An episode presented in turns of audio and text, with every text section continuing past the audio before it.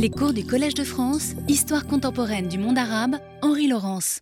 Bien, bienvenue à tout le monde. Euh, Je vois que les effectifs régressent un peu, la grève s'allonge, ce n'est pas de la solidarité, c'est de la fatigue, je suppose.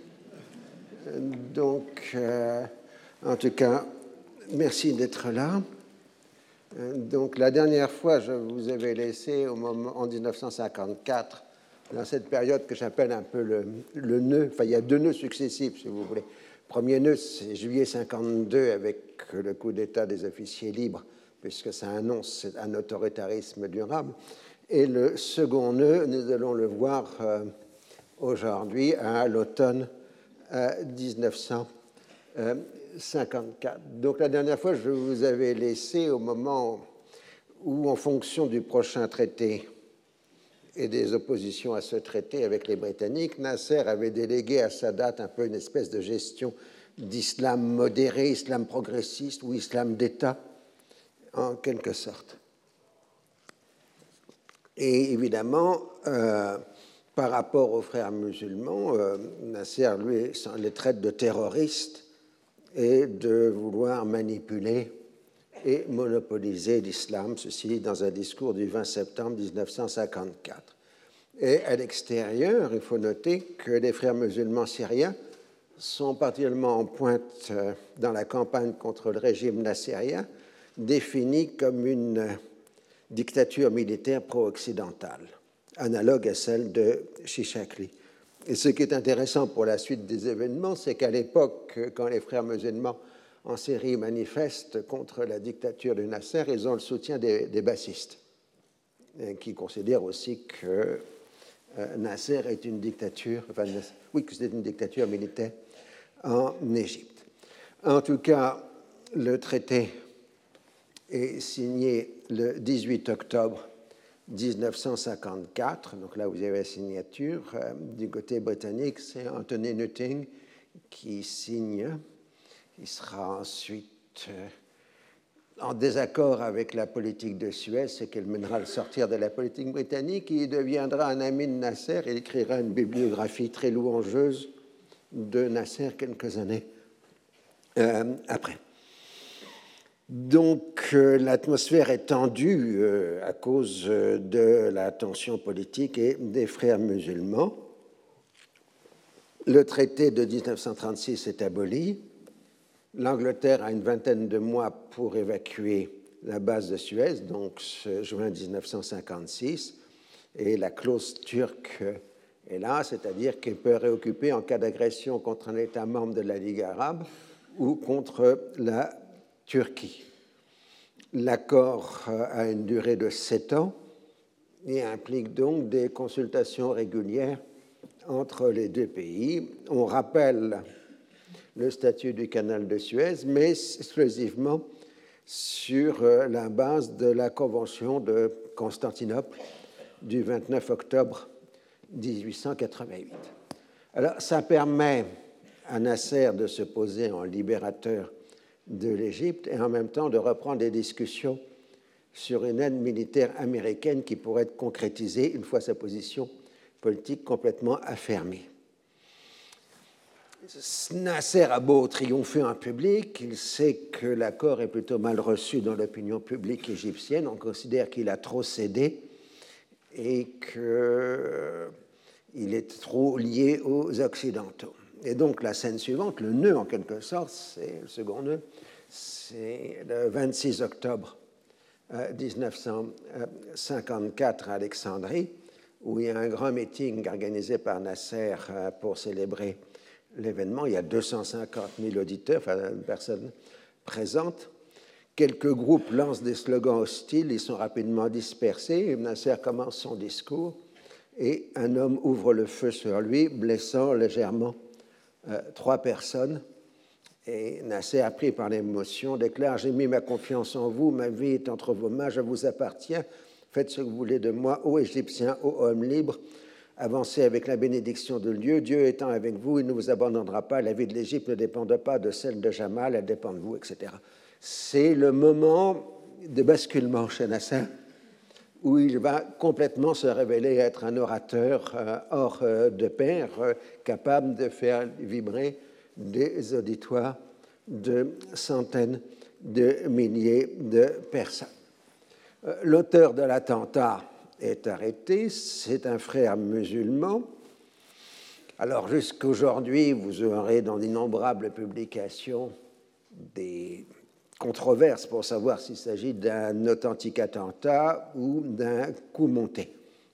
La chose est claire en tout cas, c'est que le tireur est bien un frère musulman et qu'à l'époque, la confrérie est divisée en différentes factions qui s'opposent avec violence sur l'attitude à prendre face au régime nassiriste, chaque faction s'accusant accusant les autres de trahison.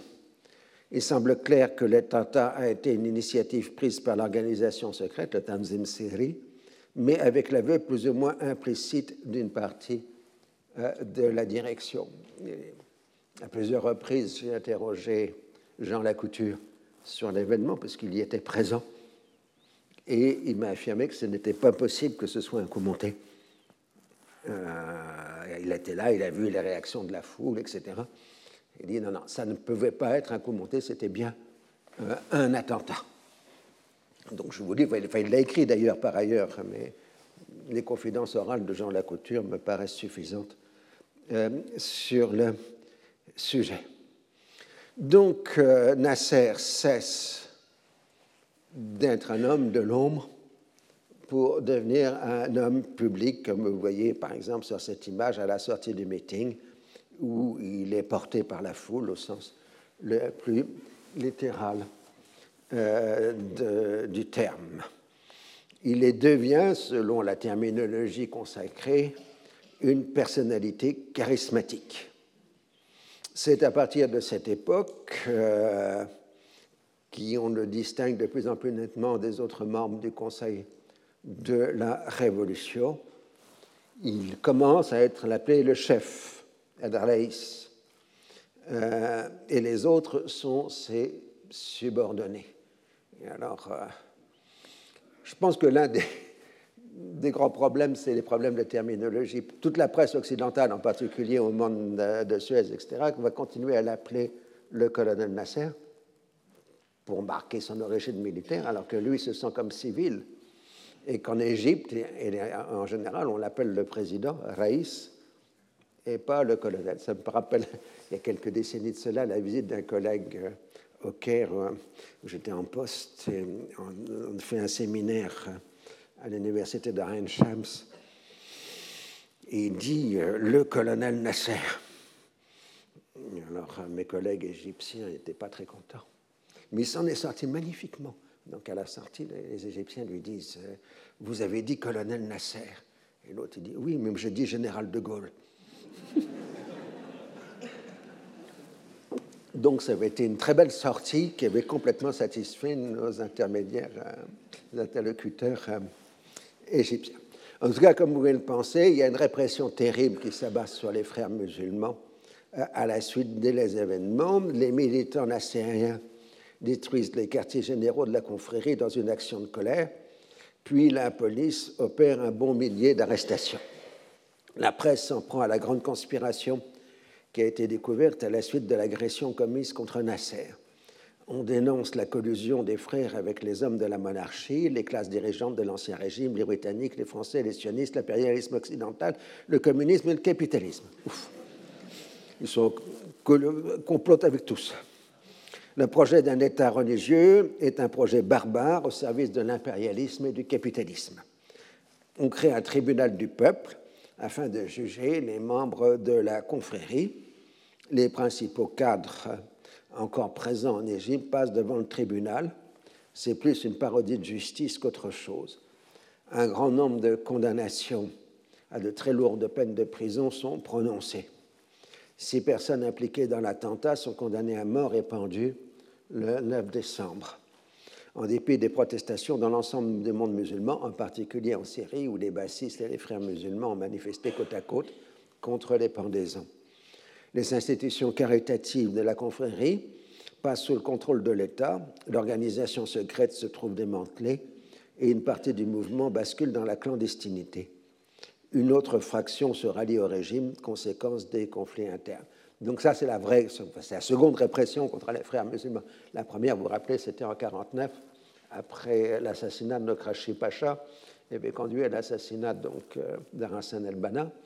Et ensuite, euh, en 1950, le gouvernement wafdiste avait rétabli un état de droit en Égypte et les militants frères musulmans avaient été relâchés.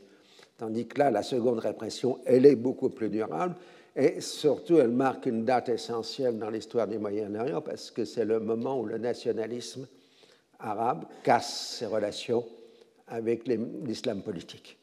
Et donc, à partir de cette date, progressivement, l'antagonisme entre les deux tendances euh, se manifestera.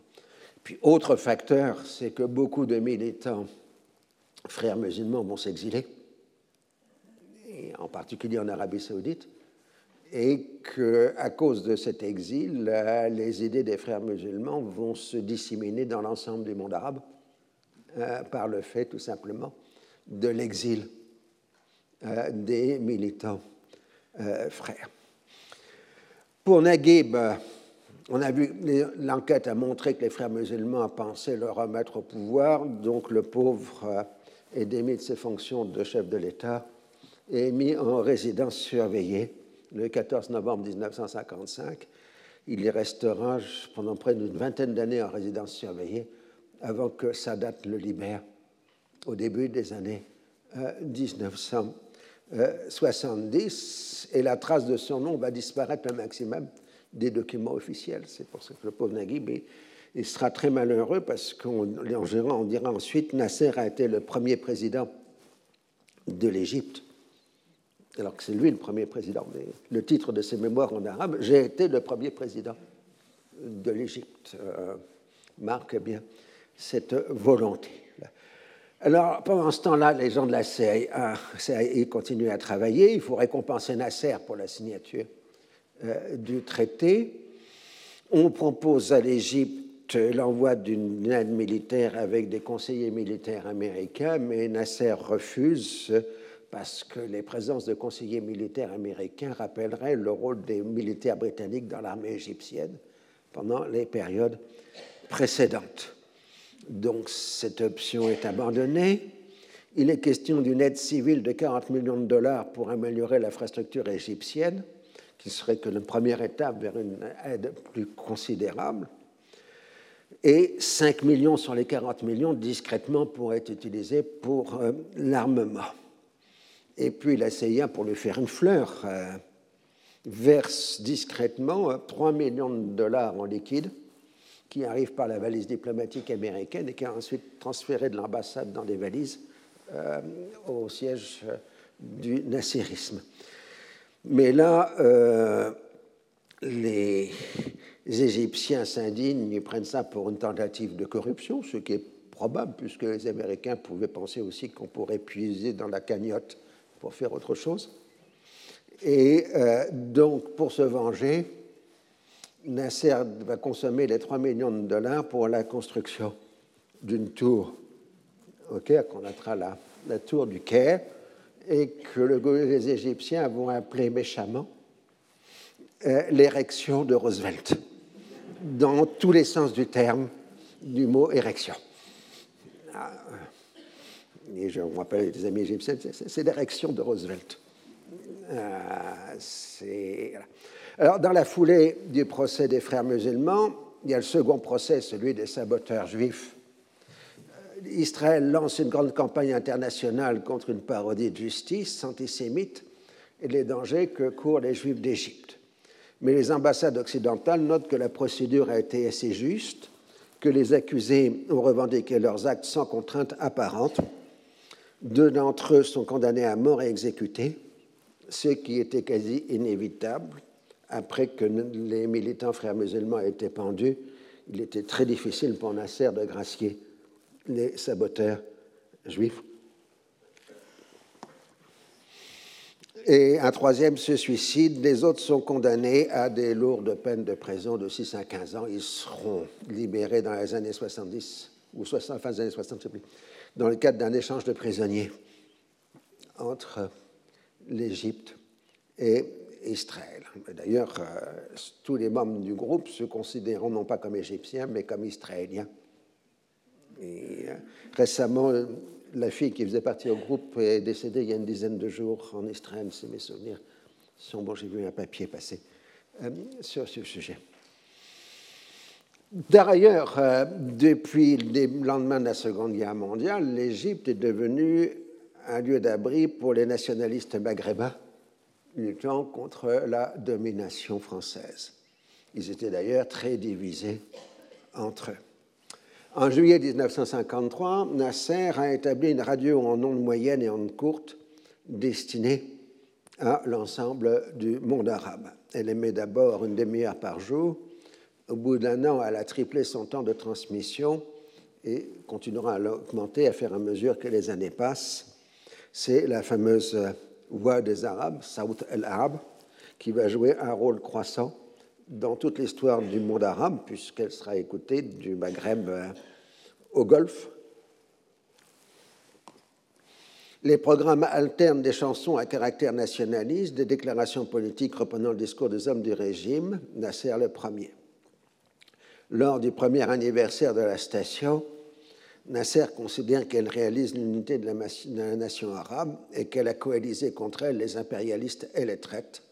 Elle montre que l'Égypte est au service de l'arabité.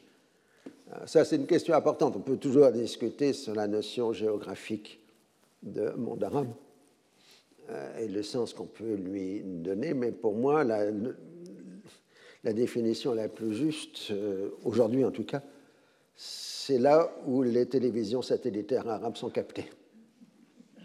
Hein, et dans les années 50, c'est là où les radios comme la Voix des Arabes sont captées, écoutées, euh, etc. Alors, elle a rapidement éclipsé la BBC en arabe, qui émet essentiellement en ondes courtes, 4 heures par jour et qui disposait d'une réputation méritée sur la qualité de ses informations. En ondes moyenne, les Arabes, les Britanniques disposaient d'une station à Chypre, Sharq al-Adna, c'est-à-dire le Proche-Orient, qui a d'abord émis dans, dans Palestine, puis à partir de Chypre. Plus commerciale, elle était perçue euh, comme un instrument euh, de propagande. La France émet aussi à l'époque trois heures par jour en arabe en ondes courtes par le biais du service étranger de la radio-télévision française, de la RTF, ancêtre avec le poste colonial de euh, Radio France Internationale. À partir de 1950, Voice of America émet à son tour en arabe, mais sans grand euh, succès. Donc, la bataille des ondes qui avait commencé dans les années 30 entre les radios italiennes et allemandes et les radios britanniques et locales euh, se continue maintenant, mais il y a de plus en plus d'émetteurs radio euh, qui diffusent, ne serait-ce aussi que euh, le nombre de postes de réception augmente de façon croissante. Et puis, dans la seconde moitié des années 50, c'est la grande révolution des transistors qui va arriver. Donc, des postes radio portables et non plus ces magnifiques meubles qui étaient les appareils radio des premières générations. Au lendemain de Dien Bien Phu, la voix des Arabes appelle à l'insurrection de l'ensemble du Maghreb. C'est en fait l'essentiel de l'aide que l'Égypte nassérienne peut apporter aux nationalistes maghrébins. Nasser, en 1953, a pris contact avec un petit groupe de nationalistes algériens qui se sont réfugiés au Caire sous la direction d'Ahmed Ben Bella. Et l'intéressé n'était pas, capable de s'exprimer en arabe. Et donc il parlait en français et on devait traduire à Nasser, euh, ce qui montrait l'aliénation d'un côté, et d'autre part, que les Maghrébins ne comprenaient pas l'arabe égyptien et inversement. Ça, c'est autre chose. En tout cas, Ben Bella aurait annoncé à Nasser à l'avance la prochaine insurrection euh, algérienne qui, comme vous le savez, a commencé à la Toussaint 1954, euh, c'est-à-dire toujours dans notre période.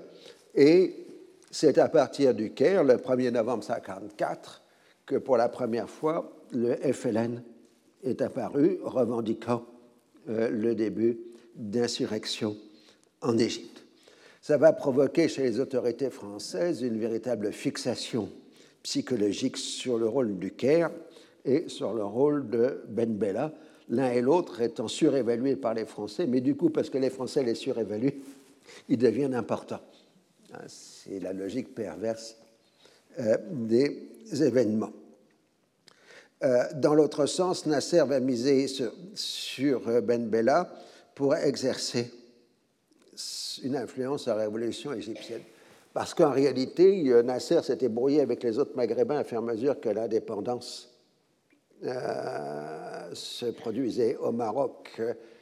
Euh, Nasser avait plutôt soutenu les nationalistes algériens contre la monarchie, euh, marocains contre la monarchie, d'où le fait que le prince héritier Hassan, le futur Hassan II, était extrêmement monté contre Nasser. Et en Tunisie, c'était la même chose. Nasser a soutenu les youssefistes contre Bourguiba et du coup, euh, Bourguiba était très monté contre Nasser. Donc Ben Bella, lui, il lui paraît euh, la façon de revenir dans les affaires euh, maghrébines. Toujours dans cette période, euh, Nasser lit pour la première fois les écrits de Satir al-Hussein, le grand idéologue du nationaliste arabe moderne. À cette époque, Satir al-Hussein qui avait commencé sa carrière dans l'administration ottomane et puis qui ensuite avait été en Irak dans l'entre-deux-guerres et puis chassé en 1941, euh, se trouve euh, maintenant en Égypte et donc il dialogue avec Nasser. C'est encore important parce que tout le vocabulaire du nationaliste arabe chez les bassistes, comme chez Nasser, vient de Satir qui euh, l'homme qui a créé la langue politique moderne arabe avec toutes les significations que les termes euh, pouvaient prendre euh, dans Satir al-Hussein. Tout ça aussi, il faut comprendre la position paradoxale de la France. La guerre d'Indochine et le réarmement de l'armée française avaient créé une forte dépendance envers les États-Unis. En 1949, euh, avec la prise de pouvoir par Mao Tse-tung en Chine, les Français avaient réussi à transformer la guerre coloniale en guerre contre le communisme. Et du coup, euh, toute la guerre d'Indochine était financée euh, par les États-Unis, du côté français évidemment. Et on trouve en même temps la prudence fondamentale d'Eisenhower, et donc il y a eu la grande controverse au moment de Dien Bien Phu est-ce que les Américains vont intervenir pour sauver l'armée française encerclée à Dien Bien Phu Est-ce que l'aviation américaine va bombarder les positions Viet Minh euh, Est-ce que euh, les Américains vont utiliser l'arme nucléaire à Dien Bien Phu. Tout ça a été les spéculations de la presse à l'époque, mais Eisenhower n'est pas allé plus loin qu'une aide financière euh, à la présence française en Indochine. Mais du coup, il s'était ensuite tenu en arrière lors de la conférence de Genève euh, qui réglait le sort de la première guerre d'Indochine. Et à la sortie de la conférence de Genève, les Américains ont commencé à supplanter les Français au Sud-Vietnam. Et pratiquement un an et demi après la Genève, les Français ont évacué leur dernière position, leur dernière force du Vietnam les Américains prennent la succession des Français entre 54 et 56 euh, au Sud-Vietnam. Il faut aussi comprendre que le réarmement français avait nécessité une reconstruction de l'industrie d'armement après les désastres de la Seconde Guerre mondiale. Il fallait à la fois refaire le matériel et refaire les industries. La modernisation s'était faite par la livraison de matériel américain d'abord, et puis surtout par l'octroi par les États-Unis de licences d'armement pour que l'industrie française fabrique des armes sur modèle américain. Au milieu des années 1950, l'industrie française avait terminé sa remise à niveau et avait ainsi acquis les compétences techniques pour produire toute la gamme des armements dits conventionnelle, c'est-à-dire non nucléaire. Et parallèlement, le commissariat à l'énergie atomique était en train de procéder aux étapes successives de recherche, évidemment, devant aboutir à la production d'armes nucléaires.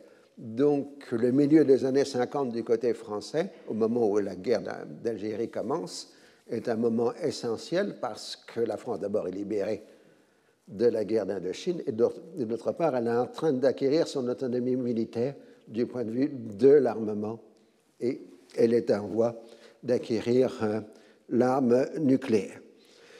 Du coup, le paradoxe, c'est que c'est le gouvernement de Mendès France, celui qui signe euh, Genève, donc, euh, qui en même temps libère la France de la tutelle américaine, puisque l'aide financière américaine s'arrêtant, la France acquiert une liberté d'action qu'elle n'avait pas durant euh, la guerre d'Indochine. Je vous ai dit, toute cette période, c'est la fin de l'après-guerre, hein, les années début des années 50, c'est la fin de l'après-guerre.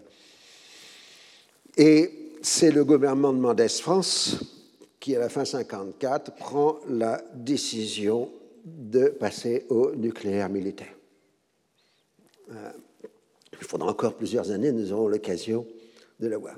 Comme on dépend moins des États-Unis, au Proche-Orient, on a une marge de manœuvre plus importante par rapport à la politique américaine. Et c'est à ce moment-là que Shimon Peres arrive en France pour démarcher et obtient un accord pour l'achat de blindés français, des AMX-13, ainsi d'ailleurs que, des, avions de combat au grand déplaisir de Pénas Lavon qui avait tenté de s'y opposer. Hein, on rappelait que les, hommes de Ben Gurion se font la guerre mutuellement et euh, Pérez, qui a à peine 30 ans à l'époque, euh, fait une opération extraordinaire de charme auprès des responsables français, politiques et militaires, et va obtenir les premières livraisons, ce qui n'était pas possible avant, puisque tant que le matériel était sous licence américaine, il fallait avoir l'autorisation des États-Unis. Et euh, à faire à mesure que les licences tombent, la France a, peut augmenter euh, ses livraisons d'armes. Le problème pour la France, c'est la menace du croissant fertile, comme d'habitude. Le Norfentir est interprété comme une nouvelle manœuvre pour établir une hégémonie irakienne sur l'espace syro-libanais. Cela devrait pousser la France à renforcer sa présence en Syrie et en Égypte pour contrecarrer les plans des anglo-saxons, puisque les Français voient partout des anglo-saxons. C'est un problème parce que les États-Unis savaient qu'ils étaient anglo-saxons en 1900, mais en 1950, le terme était tombé dans l'oubli. Euh, aux États-Unis, on disait plutôt English speaking. Et euh, donc, les anglo-saxons c'était resté dans le vocabulaire français alors qu'il était tombé en désuétude euh, chez les Anglais et chez les Américains. Je me rappelle un colloque mixte franco-américain, enfin franco-britanno-américain qu'on avait monté il y a quelques années. Et assez rapidement, les anglophones avaient formé un bloc en disant Nous sommes les anglo-saxons. Ce qu'ils ne diraient jamais euh, chez eux. Alors, euh, ça aurait pu marcher, mais le problème, c'est que les nationalistes arabes se solidarisent avec les nationalistes euh, maghrébins. Et le pays qui milite le plus au Proche-Orient pour l'indépendance du Maghreb, c'est l'Irak. En particulier à l'ONU, où euh, les diplomates irakiens prennent, font des discours extrêmement violents contre la France. Du coup, quand les Israéliens arrivent auprès des responsables français et tiennent un discours euh, que les Arabes sont leur ennemi commun, bah, évidemment, les responsables français euh, reçoivent ça d'une oreille favorable, vu la violence des attaques contre la politique française. D'où un premier accord en octobre 1954 entre la France et Israël pour la livraison de nouveaux armements et l'accord militaire est doublé d'un accord de coopération scientifique dans le domaine du nucléaire. Néanmoins, le Quai d'Orsay tient une politique d'équilibre et si le tournant pro-israélien est pris à l'automne 54, il est encore loin de tout emporter, parce que ceux qui vont se faire les défenseurs de l'alliance avec Israël, c'est le ministère de la Défense. Tandis que le Quai d'Orsay va y aller sans enthousiasme particulier, si l'on peut dire. Alors, euh, je vous ai dit, les fois précédentes, le traité anglo-égyptien n'est que la première étape d'un plan global. Maintenant qu'il est signé, on peut passer à la seconde étape, c'est-à-dire, euh, enfin la troisième étape, puisque le Frontier, c'est la seconde étape, donc la rangée nord, l'alliance turco-irano-pakistanaise, et la troisième étape du plan global, c'est Alpha. Le plan Alpha, dont on a vraiment compris les tenants et les aboutissants que dans les années 90, avec euh, l'ouverture des archives euh, britanniques et américaines, puisque jusque-là, on n'en avait qu'une vision extrêmement. L'alpha est défini à partir de la mi-janvier 1955. L'idée essentielle est de fournir des incitations puissantes en matière économique et sécuritaire pour conduire les protagonistes du Moyen-Orient à entrer dans le processus. Dans le domaine de la sécurité, cela pourrait aller jusqu'à une garantie collective des principales puissances occidentales, éventuellement sous forme de traité et de respect des frontières de chacun des pays concernés, c'est-à-dire une sorte de déclaration tripartite élargie. Des aménagements conséquents et réciproques des lignes d'armistice atténueraient les risques de violence entre Israéliens et Arabes. Les États arabes devraient abandonner l'état de belligérance avec ce qu'il implique, c'est-à-dire donc euh, la liberté de passage sur les voies d'eau, la fin des boycotts. Les réfugiés palestiniens seraient indemnisés et réinstallés dans le cadre d'un plan global de répartition et d'utilisation des eaux du bassin de Jourdain. Donc, parallèlement à l'action politique, dans Alpha, il y a ce qu'on appelle le plan Johnston d'aménagement euh, des, eaux du bassin euh, des Jourdains. L'aide civile et militaire à l'Égypte serait augmentée et les puissances anglo-saxonnes participeraient activement au financement et à la construction du haut barrage d'Assois, destiné à régulariser une fois pour toutes le débit du Nil. C'est-à-dire qu'en pratique, Aswan, le haut barrage, n'est que le versant égyptien du plan Johnston, qui lui concerne le, Liban, la Syrie, la Jordanie et Israël une garantie de sécurité serait offerte au Liban. Les Français sont assez hostiles euh, à une participation de la France, les Américains sont donc hostiles à une participation de la France du fait de son manque de fiabilité. C'est le souvenir euh, de la controverse sur la communauté européenne de défense euh, qui s'est terminée en 1954. Donc les Américains considèrent que les Français ne sont pas fiables. Néanmoins, dans Alpha, la France et la Turquie pourraient être appelées à participer à l'ensemble des aménagements de sécurité régionale entre Israël et les pays arabes et entre les pays arabes une fois que le processus sera lancé. Le problème, c'est qu'on ne va pas arriver devant les intéressés en disant voilà Alpha. On va divulguer morceau par morceau Alpha aux différents acteurs euh, de la région. Dans l'idée, si on leur donne tout d'un bloc, ils vont tout rejeter d'un bloc. Tandis que si on fait par incrémentation, mais du coup, chez les autres, ils ne comprennent pas exactement ce que les Américains veulent. Hein, c'est tout le problème de la diplomatie. On devra faire comprendre aux Arabes, et en particulier aux Égyptiens, qu'il faut qu'ils se décident relativement vite, parce que les élections présidentielles américaines sont prévues pour novembre 1956. Et donc, il faut que Alpha soit suffisamment avancé pour que ça ne devienne pas un sujet dans la campagne électorale américaine, à cause des amis d'Israël, des Juifs américains, etc. Au contraire, on utilisera les Juifs américains pour promouvoir Alpha auprès des responsables israéliens. Le cloisonnement est complet. Par exemple, ceux qui travaillent sur le plan Johnston ne sont pas au courant du reste d'Alpha.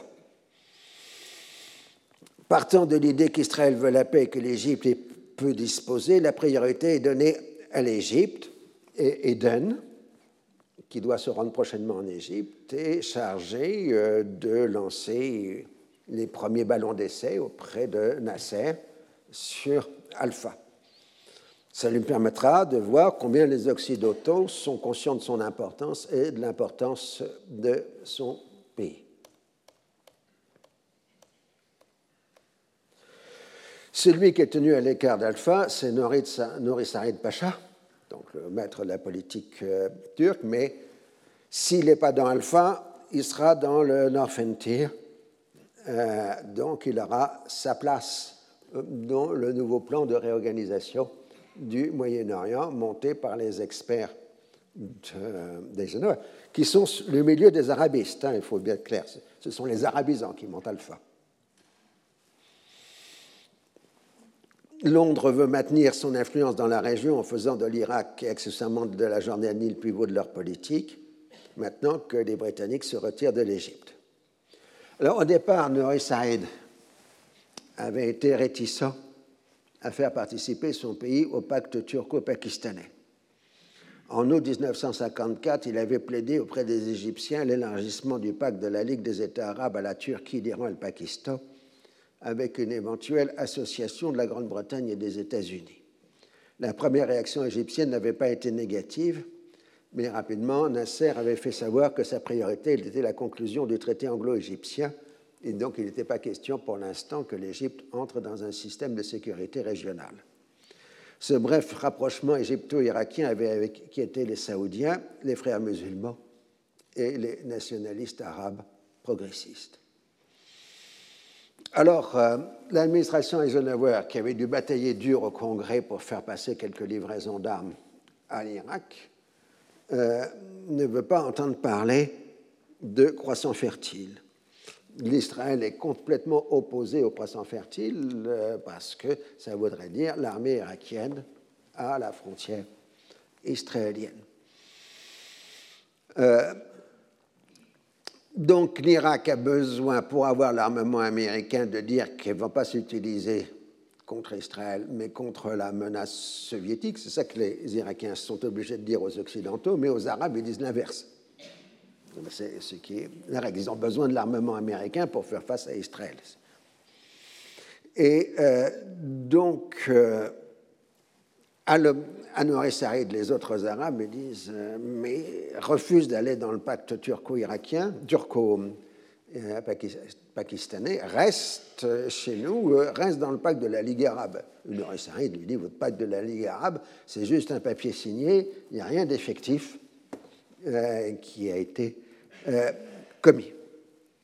Et surtout, le, le, pacte ne permet pas de recevoir le moindre pistolet, canon, fusil, avion, sous-marin etc.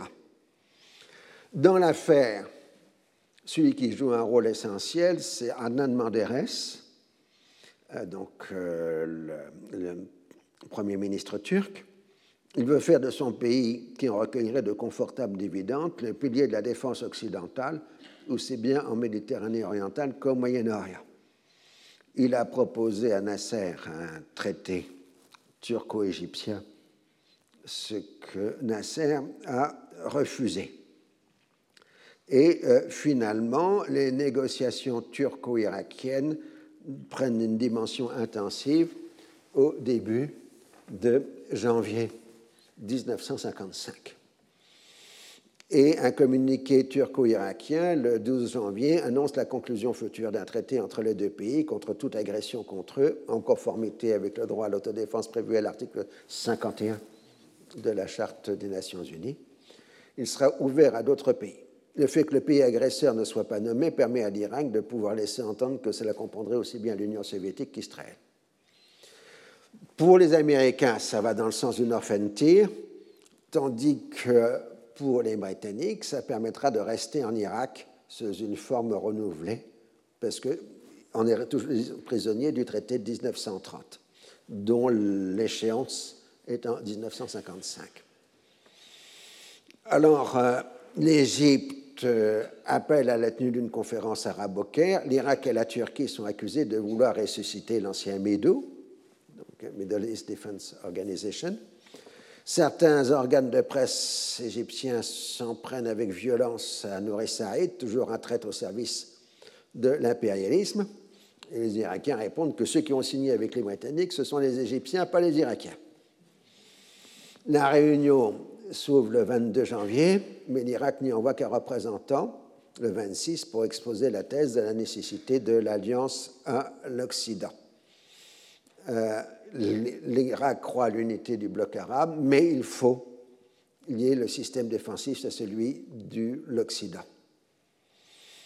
L'Arabie saoudite soutient fermement la position de l'Égypte, parce qu'à l'époque, ils sont toujours obsédés par la menace irakienne.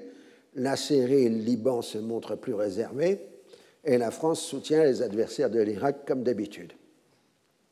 L'Irak refuse de céder devant les pressions, après un certain nombre de péripéties plus ou moins spectaculaires. Il y a des délégations qui partent, qui reviennent, des portes qui sont ouvertes, qui sont fermées, etc. Bon, on connaît les, les rituels de ce genre de choses le traité turco-irakien est signé le 23 février 1955, ratifié le 26 par le Parlement des deux pays. Il est entré dans l'histoire sous le nom de pacte de Bagdad. Le terme pacte a été préféré à celui de traité, parce que traité, ça rappelait l'empire par traité des Britanniques de l'entre-deux-guerres. Et le Mido aussi, donc, euh, on met pacte, ça fait plus noble, et puis ce n'est pas utilisé jusque-là. Euh, dans cette affaire, Nasser s'est considéré comme trahi par les Américains. Contrairement à ses avis, ils se sont appuyés sur les vieilles classes sociales compromises avec l'impérialisme et non sur les forces neuves qu'ils représentent. L'émir Faisal, ministre des Affaires étrangères de l'Arabie saoudite, tient des propos de nature à, ce moment-là nous avons perdu confiance dans l'Occident. Pour la regagner, vous devez laisser tomber ce plan et avoir confiance dans l'unité arabe, travailler directement avec les États arabes, ne pas agir en coulisses par l'intermédiaire de la Turquie. Et donc, c'est dans ce contexte de la signature du pacte de Bagdad qu'arrive l'affaire de Gaza. Israël avait manifesté beaucoup d'inquiétude devant la conclusion du pacte de Bagdad. En janvier 1955, les États-Unis avaient une nouvelle fois refusé la demande de garantie de sécurité. Au contraire, les concepteurs d'Alpha réfléchissaient à la possibilité d'établir des triangles qui se touchent pour partager le Negev. C'est un problème de géométrie. Si vous mettez un triangle qui part de la Jordanie et un autre qui part de l'Égypte, ils se touchent en un point. Vous savez bien qu'en géométrie, un point n'a pas d'espace. Hein? Donc, ça permet de régler la question du passage d'Israël au golfe d'Aqaba et du passage d'Israël, de, de l'Égypte à la Jordanie.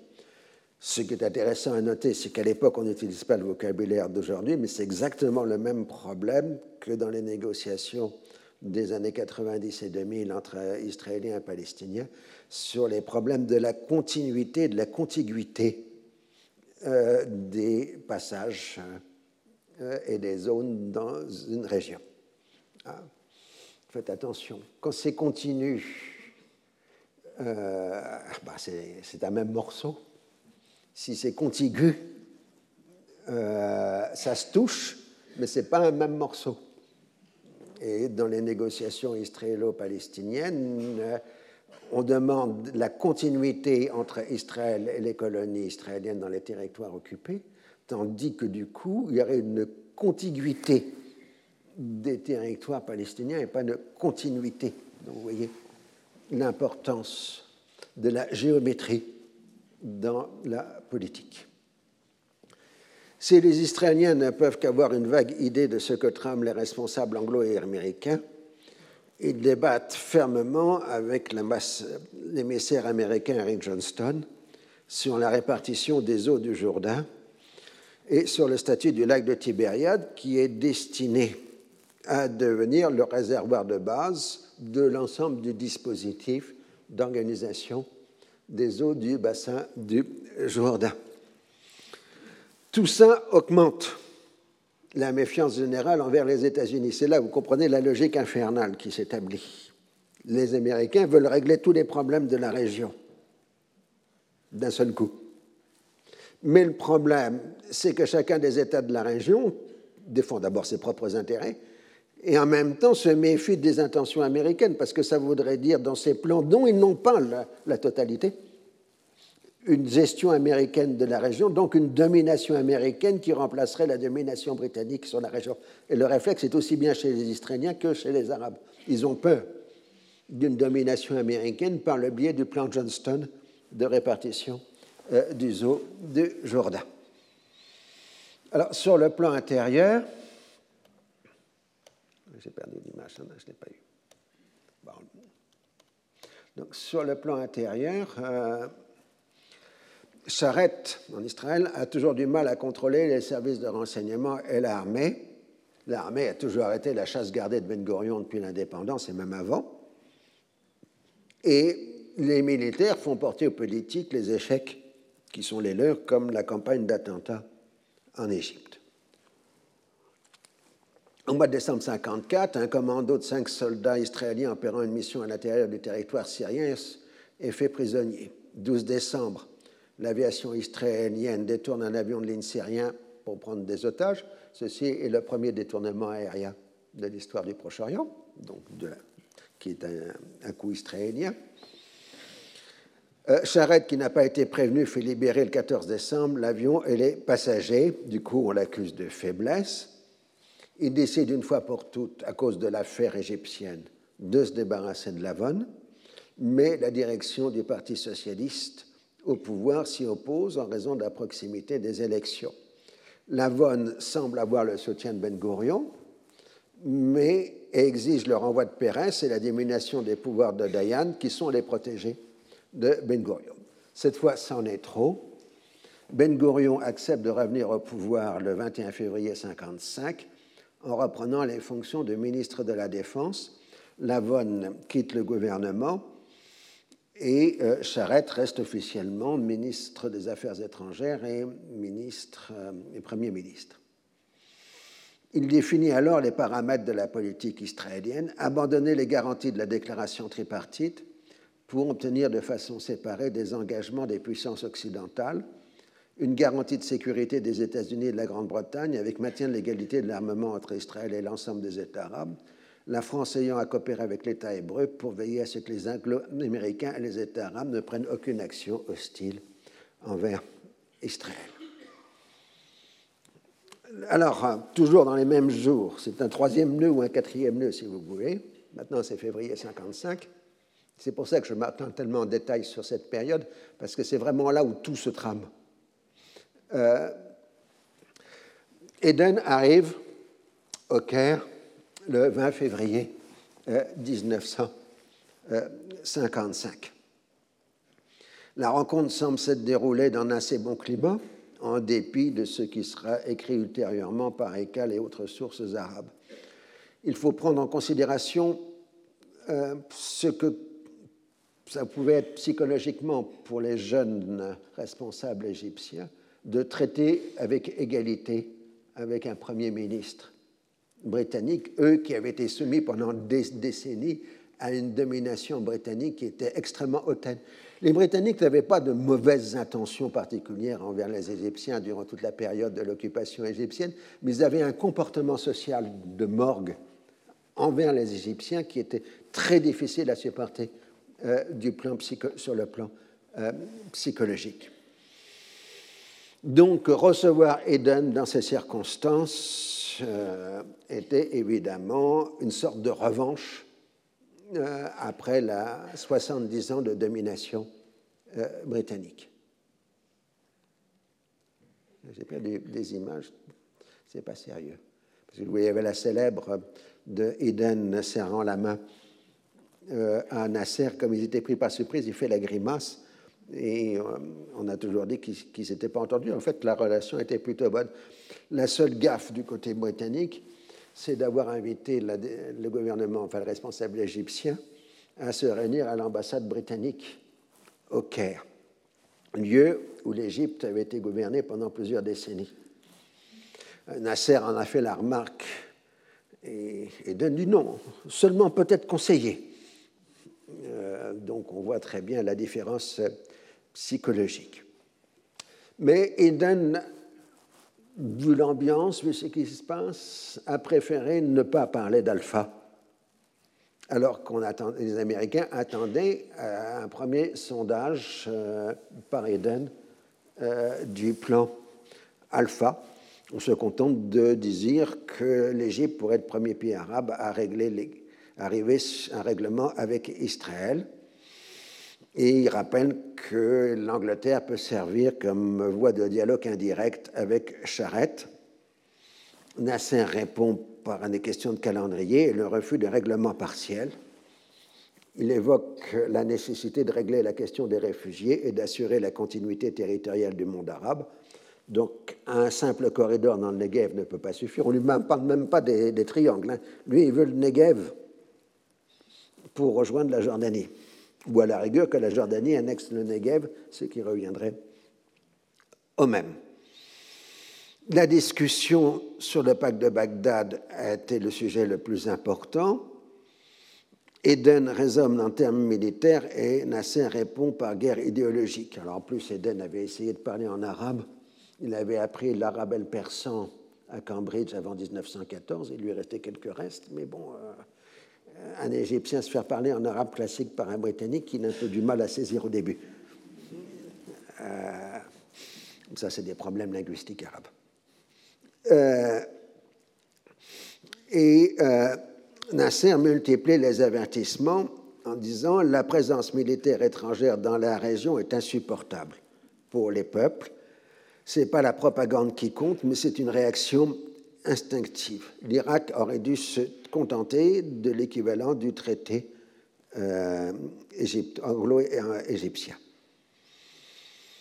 Il y a une discussion pour savoir si à ce moment-là, Eden aurait pris un engagement envers Nasser euh, de ne pas chercher à élargir le pacte de Bagdad à d'autres pays arabes.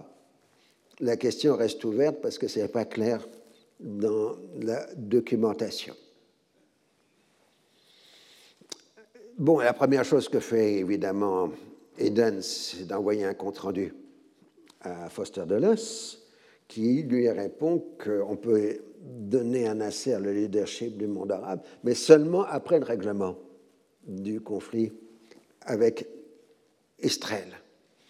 Clairement, on ne peut pas aider l'Égypte tant que l'affaire israélienne n'est pas réglée.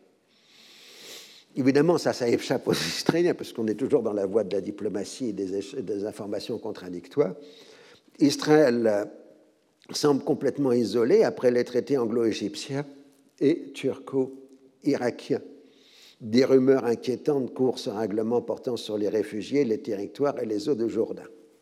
Dans ce contexte, une infiltration venue de la bande de Gaza fait un mort civil israélien le 23 février 1955. Ben Gurion et Dayan exigent une opération de représailles, affirmant que l'infiltration était une opération de renseignement égyptien.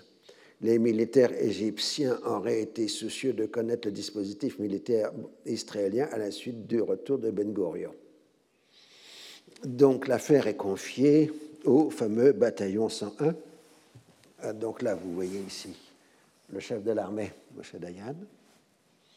Ariel Sharon, euh, juste à, côté de lui, et un certain nombre de capitaines et de lieutenants, dont certains deviendront des généraux de l'armée israélienne, comme par exemple ici Afé Etan. Charette accepte des représailles à condition qu'elles soient limitées. Il s'agit d'un camp égyptien à proximité de Gaza, Sharon, qui mène l'opération, perd l'avantage euh, de la surprise. Il s'ensuit une série de combats confus qui font finalement 8 morts et 13 blessés chez les Israéliens et 36 militaires égyptiens et deux civils palestiniens tués, dont un enfant de 7 ans. Et on a 29 soldats égyptiens et deux civils blessés. Alors il y a d'abord un premier communiqué de l'armée israélienne accusant les Égyptiens d'avoir lancé une attaque puis ils admettent ensuite que c'était une opération israélienne de représailles, en particulier à la suite de la pendaison des deux juifs kérotes dans les semaines qui précèdent. L'affaire provoque un tollé général euh, dans l'opinion mondiale et un fort mécontentement du côté anglo-américain. Dans le lendemain, une vague euh, d'émeutes secoue la bande de Gaza, visant les institutions officielles et celles de l'ONU. La répression égyptienne fait quatre morts supplémentaires. Pour la première fois, Nasser se rend euh, dans la bande de Gaza, première fois depuis la Révolution en tout cas, et doit faire face au mécontentement de la population. Alors, si on en croit ses confidences ultérieures, c'est toujours un point difficile à régler, pas parce qu'il l'a dit que c'est vrai, enfin, il l'a dit à plusieurs reprises. C'est seulement à ce moment-là, à Gaza, devant les manifestants palestiniens, qu'il a pris la conscience de la dimension du problème des réfugiés, qui pour lui était jusque-là relativement abstraite. Pour lui, jusque-là, l'affaire palestinienne, c'était une arme politique contre la monarchie à l'époque de Farouk, puis contre les compétiteurs arabes. De façon plus générale, le sionisme est alors défini dans le discours nassérien comme une création de l'impérialisme afin d'empêcher dès 1917 l'unité arabe. Ce qui n'est pas totalement faux d'ailleurs. Il y a un texte que j'ai publié jadis, qui est une conférence de T. Lawrence euh, à la conférence de Versailles en janvier 1919, en disant on établit un État juif en Palestine pour couper euh, l'Égypte du monde arabe asiatique. Euh, donc, euh, ce n'était pas totalement faux, les archives le montrent. Au lendemain de la conclusion du traité anglo-égyptien, les références à l'arabité et au rôle moteur de l'Égypte deviennent plus fréquentes dans les déclarations nassériennes. Cela fait partie de son discours de la restauration de la dignité de l'Égypte et des Arabes. Mais c'est implicitement l'Irak de Nouri Saïd qui est visé. Et c'est beaucoup plus explicite dans la voix des Arabes. Parce qu'encore une fois, euh, les discours nassériens sont difficiles à saisir, parce que l'essentiel des discours publics sont des affaires de développement économique et social en Égypte. La politique étrangère ne couvre qu'une partie secondaire des discours euh, nassériens. Et euh, en général, euh, dans ses discours, Nasser a un ton relativement mesuré. Pour Israël, c'est limité, mais ce n'est pas d'une extrême violence. Il dit Israël, c'est une création de l'impérialisme, c'est un instrument de l'impérialisme. Mais par contre, la voix des Arabes, elle, elle, est d'une virulence absolument terrible. Et les gens ont tendance à confondre les discours de la voix des Arabes, qui est après tout un discours officiel égyptien, avec celui euh, de Nasser. Les attentats du Caire menés euh, sous instruction israélienne lui ont apparu comme une volonté de le déstabiliser au moment de la lutte contre les frères musulmans, d'où la dureté de la répression. En bon conspirateur, euh, Nasser a appris à se méfier de tout le monde et à prendre l'incompétence comme une marque de duplicité supplémentaire. L'attaque contre Gaza est donc interprétée comme une humiliation et une volonté de le déstabiliser. Alors qu'est-ce qui va se passer? Vous le saurez après la pause. Bien. Si vous voulez bien reprendre vos positions, si j'ose dire.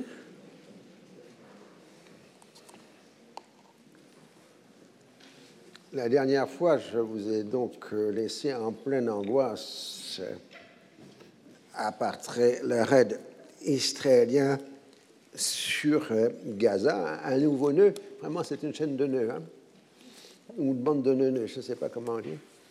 Et euh, donc, euh, on est. Attendez, je me suis perdu dans mes documents.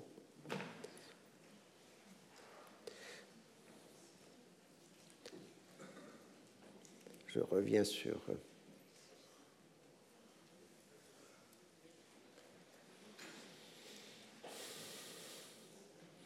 Voilà, donc au lendemain du traité anglo-égyptien, chez Nasser, la référence arabe devient euh, croissante et en même temps, il connaît bien l'état réel de l'armée égyptienne qui, en dépit des efforts fournis depuis 1949, n'a toujours pas reçu d'armement moderne. Et la hantise de Nasser, c'est de ne pas apparaître comme Farouk, celui qui a laissé tomber euh, l'armée égyptienne. Les militaires ont d'ailleurs fait porter les responsabilités de la défaite de 1948 sur la monarchie à cause des armes défectueuses ou inadaptées. 3 mars 1955, il affirme donc à la récolte militaire égyptienne L'armée égyptienne sous la direction de Rammer n'est plus celle de 1948 qui a été battue par Israël avec la complicité des pays impérialistes. Donc la première réaction de Nasser a été de conclure un pacte de défense commune et de coopération économique avec la Syrie et l'Arabie saoudite, ouvert à tous les pays arabes qui n'ont pas passé d'alliance avec un bloc extérieur, c'est-à-dire ouvert à tout le monde sauf à l'Irak. C'est sympa, mais c'est comme ça. Et on appelle le peuple irakien à se révolter contre le gouvernement de Nouri Saïd, comme il l'avait fait lors du traité de Portsmouth quelques années euh, avant. On est là maintenant en plein dans l'arme la plus redoutable que Nasser va systématiquement utiliser, mais qui ensuite se retournera euh, contre lui. C'est l'arme de la disqualification. Ses adversaires politiques, il va les disqualifier les uns après les autres dans la région en les traitant euh, d'agents de l'impérialisme, de laquais de l'impérialisme, d'instruments de la réaction, et ainsi de suite. Mais comme les autres vont lui, lui répondre euh, sur le même ton, ça provoquera toute une série de radicalisations du vocabulaire qui seront une des causes des, événements de 1967 et de la euh, défaite arabe. La grande arme de Nasser, c'est la parole, mais cette parole va progressivement se retourner contre lui, mais ça, à faire à mesure du temps. Là, on est encore euh, trop tôt. Alors, euh, la Turquie commence à faire des ouvertures du côté de la Syrie qui répond en rappelant l'affaire du Saint-Jacques d'Alexandrette que les Français avaient cédé en 1939 à la Turquie du coup, Menderes menace de rompre les relations diplomatiques, voire de revendiquer la région d'Alep. Et c'est à ce moment-là, dans la lutte contre le pacte de Bagdad, que Nasser commence à se rapprocher des partis nationalistes arabes progressistes. Jusqu'ici, il était vu par les bassistes et autres, par le MNA, le mouvement des nationalistes arabes, etc., par les progressistes, il était vu comme un militaire dictateur proche de l'Occident. Ce n'est qu'à partir de février 1955 que le BAS commence à établir des relations avec euh, le régime Nasser. Et surtout, celui qui va basculer du côté de Nasser, c'est donc les Kaoumiyin, dont je vous ai parlé la dernière fois, le mouvement des nationalistes arabes de Georges Abache, qui va devenir progressivement le grand allié au levant euh, de la politique euh, nassérienne. On appelle la lutte contre l'impérialisme et à des réformes sociales. Alors évidemment, les intellectuels du Levant, ceux qui sont à Beyrouth à l'université américaine, trouvent que les Égyptiens sont très mal formés idéologiquement. Hein, je veux dire, quand vous tapez les lectures des textes euh, de la gauche progressiste arabe euh, et palestinienne des années 50 et 60, vous avez rapidement la migraine. Hein, ça rappelle les, textes de l'UNEF modèle 1969, hein, euh, ce qu'Emmanuel Lerotin appelait jadis du français langue étrangère. Hein, qu'on le lit aujourd'hui, je veux dire. donc la phraseologie marxiste, etc. Donc les Égyptiens apparaissaient tout à fait frustres par rapport à ces Syriens et surtout ces Libanais et Palestiniens qui avaient un discours très structuré. C'est donc à partir de ce moment que les progressistes arabes vont considérer que finalement il n'y a pas eu un coup d'État en Égypte, mais une révolution. Et ils vont donner la priorité aux réformes sociales et à la lutte contre l'impérialisme sur les libertés publiques. Et donc on voit comment le nœud de l'autoritarisme nassérien est en train d'enserrer le reste du mouvement national arabe sur un modèle autoritaire. Alors, bon, les Américains, ils pensent toujours à Alpha. Et euh, donc, ils voudraient que n'élargissent pas le pacte de Bagdad à un autre État arabe et que les Britanniques comprennent que le pacte de Bagdad n'a pas pour but de maintenir les Britanniques au Moyen-Orient Mais le problème, c'est que les Britanniques ont besoin du pacte de Bagdad pour rester en Irak, puisque le traité anglo-irakien va arriver à échéance. Et donc le 5 avril 1955, la Grande-Bretagne adhère au pacte de Bagdad, et ce qui permet de transférer les installations militaires britanniques officiellement à l'Irak, les Britanniques pouvant encore les utiliser dans le cadre du pacte. Même date, même jour, 5 avril 1955, Winston Churchill se retire de la vie politique et Anthony Eden lui succède en tant que Premier ministre. Alors, pour terminer avec le pacte, le Pakistan adhère au pacte de Bagdad le 23 septembre 1955 et l'Iran le 3 novembre 1955. Et la rétrocession des installations militaires britanniques à l'Irak aura lieu en mai 1955. Donc le pacte est le doublet de l'OTAN, euh, puisque la Turquie, qui est membre de l'OTAN, est maintenant membre d'un système d'alliance qui va jusqu'au Pakistan. Le Pakistan étant membre de l'OTAS, l'Organisation du traité de l'Asie du Sud-Est, euh, qui prolonge donc dans le Pacifique.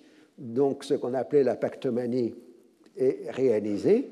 Euh, du Canada aux Philippines, il y a toute une série de systèmes d'alliance qui se coordonnent à chaque fois par un pays jonction et qui encerclent le monde communiste, c'est-à-dire l'Union soviétique et la Chine. Alors, euh, le pacte, comme j'ai dit, la France y est contre, Israël y est contre. Euh, le risque pour Israël, c'est de voir un État voisin adhérer au pacte, ce que les Israéliens ne veulent pas, mais ce que les Égyptiens ne veulent pas euh, non plus. Donc tout va dépendre de l'évolution de la Syrie et de la Jordanie. Alors, euh, c'est donc le fameux problème de l'engagement ou non qu'Eden aurait pris de ne pas chercher à élargir le pacte. Mais on va repasser maintenant sur une focale plus grande parce que l'année 1955 va être l'annonce d'une naissance. Alors on va reprendre ça dans l'ordre chronologique. La domination européenne sur l'ancien monde avait naturellement suscité un sentiment collectif de rejet. Euh, le discours général de la Méditerranée au Pacifique, en quelque sorte, avait été soit de s'emparer des secrets de la domination occidentale, enfin européenne, c'est-à-dire la science, la technologie et l'organisation sociale, l'État moderne, le nationalisme, ainsi. Le second était d'affirmer la supériorité dite spirituelle des pays d'Orient face au matérialisme occidental. Discours qu'on a chez Gandhi, qu'on a sur des mouvements très intéressants et finalement qu'on a complètement oublié aujourd'hui, qui étaient des mouvements de spiritualité orientale, orientale-occidentale, de l'ésotérisme, euh, qui avaient des adeptes en France, enfin en Europe, aux États-Unis et dans le monde colonial. Mais ce qui était le plus commun de la Méditerranée au Pacifique était la supériorité raciale de l'homme blanc, et donc ce qui se manifeste le plus fort au moment de la décolonisation, c'est le rejet de cette domination. Donc on rejette la domination de l'homme blanc tout en en prenant le vocabulaire. C'est ça qui est toujours compliqué dans euh, ce genre euh, de choses. Alors, euh, géographiquement, le rejet de la domination européenne a pu se décliner en mouvements distincts. Le, le monde musulman continental avait connu le panislamisme, qui avait été le fondement de la grande peur coloniale à partir des années 1880. L'Asie avait vu le développement du panasiatisme, qui avait été ensuite capté par le Japon et utilisé pour des fins impérialistes. L'islam des archipels, c'est-à-dire la Malaisie, l'Indonésie et l'islam indien ont pu se trouver au confluent du panasiatisme et du panislamisme.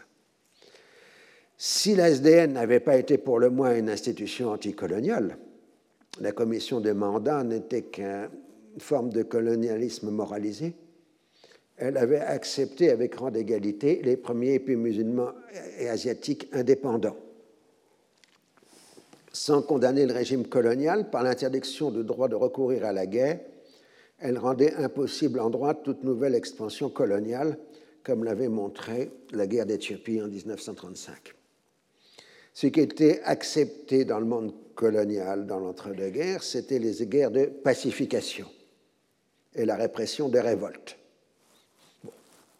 C'est des vraies guerres, hein, je veux dire, la guerre du Rif, euh, la guerre, euh, la, grande révolte syrienne, c'était des véritables opérations euh, de guerre, ce n'était pas des choses simples. La révolte palestinienne non plus. Le pacte de la SDN de 1919 évoquait l'engagement des États membres à assurer le traitement équitable des populations indigènes dans les territoires soumis à leur administration. La Charte des Nations Unies de 1945 va beaucoup plus loin. Elle évoque dans son chapitre 11 des territoires non autonomes, en français, non-self-governing territories en anglais, ce qui n'est pas exactement la même chose. Encore une fois, j'ai déjà assisté à plusieurs reprises, self-government est intraduisible en français. Et à chaque fois que les diplomates français ou la langue internationale essayent de trouver un équivalent, ça ne marche pas. C'est plus que l'autonomie, mais c'est moins que l'indépendance. Donc l'article 11 marquait que les membres des Nations Unies qui ont ou qui assument la responsabilité d'administrer des territoires dont les populations ne s'administrent pas encore complètement d'elles-mêmes reconnaissent le principe de la primauté des intérêts des habitants de ces territoires. Ils acceptent comme mission sacrée, sa mission sacrée, c'est la reprise euh, de l'article euh, de, la Société des Nations sur les mandats, qui parle d'une mission sacrée de civilisation, l'obligation de l'article 22 du pacte de l'obligation de favoriser dans toute la mesure des possibles leur prospérité dans le cadre du système de paix et sécurité internationale établi par la présente charte. Ils doivent respecter les cultures des populations. Texte anglais People concernés et agir pour leur bien-être. Ils acceptent de développer leur capacité de s'administrer elles-mêmes, to develop self-government dans le texte anglais. Les textes français et anglais ont égale valeur. Hein. De tenir compte des aspirations politiques des populations people, de les aider dans le développement progressif de leurs libres institutions politiques, free political institutions, dans la mesure appropriée aux conditions particulières de chaque territoire et de ses populations et leur degré variable de développement. Et on avait insisté déjà la dernière fois sur cette importance de la notion de développement qui apparaît à partir euh, de la Société des Nations et qui devient un concept central dans la pensée coloniale de l'entre-deux-guerres. Une fois qu'on aura liquidé ces histoires de post-coloniales et autres, il faut bien voir que le développementalisme, c'est d'abord la pratique de la dernière génération des administrateurs coloniaux dans les empires français et britanniques. Donc, euh, on voit que la catégorie d'indigène a disparu et qu'en pratique, et assez implicitement, voire explicitement, le titre 11 annonce l'indépendance des territoires colonisés. Concrètement, la guerre du Pacifique a entamé le processus de décolonisation. La capitulation japonaise ne permet pas de restaurer intégralement la domination coloniale et ouvre le cycle des guerres de décolonisation, Indochine, Indonésie. Puis en 1947, c'est la fin de l'Empire britannique de l'Inde et la mise en place des États successeurs. Le Hajj laisse place à quatre États. L'Inde, le Pakistan, euh, la Birmanie et Ceylan. Ça, c'était le Hajj britannique. L'Amérique de Roosevelt n'avait pas participé à la Seconde Guerre mondiale pour permettre la survie des empires coloniaux européens. Roosevelt avait envisagé comme solution magique la mise sous tutelle des territoires coloniaux pour une période indéterminée. Il avait comme modèle à l'esprit les Philippines, destinées à devenir très prochainement indépendantes. Truman n'avait pas eu un tel engagement. Il avait rapidement mis fin aux contestations coloniales pour tout subordonner aux exigences de la guerre froide. C'est sous Truman que les États-Unis sont devenus la République impériale, selon les termes de Raymond Aron ici, puisque la République impériale a d'abord été un cours de Raymond Aron au Collège de France, c'est-à-dire une puissance mondiale disposant partout de bases militaires et d'alliances, mais qui ne cherche pas d'acquisition territoriale. Hein, c'est ça la République impériale. Il n'y a pas d'empire américain parce que les territoires restent indépendants.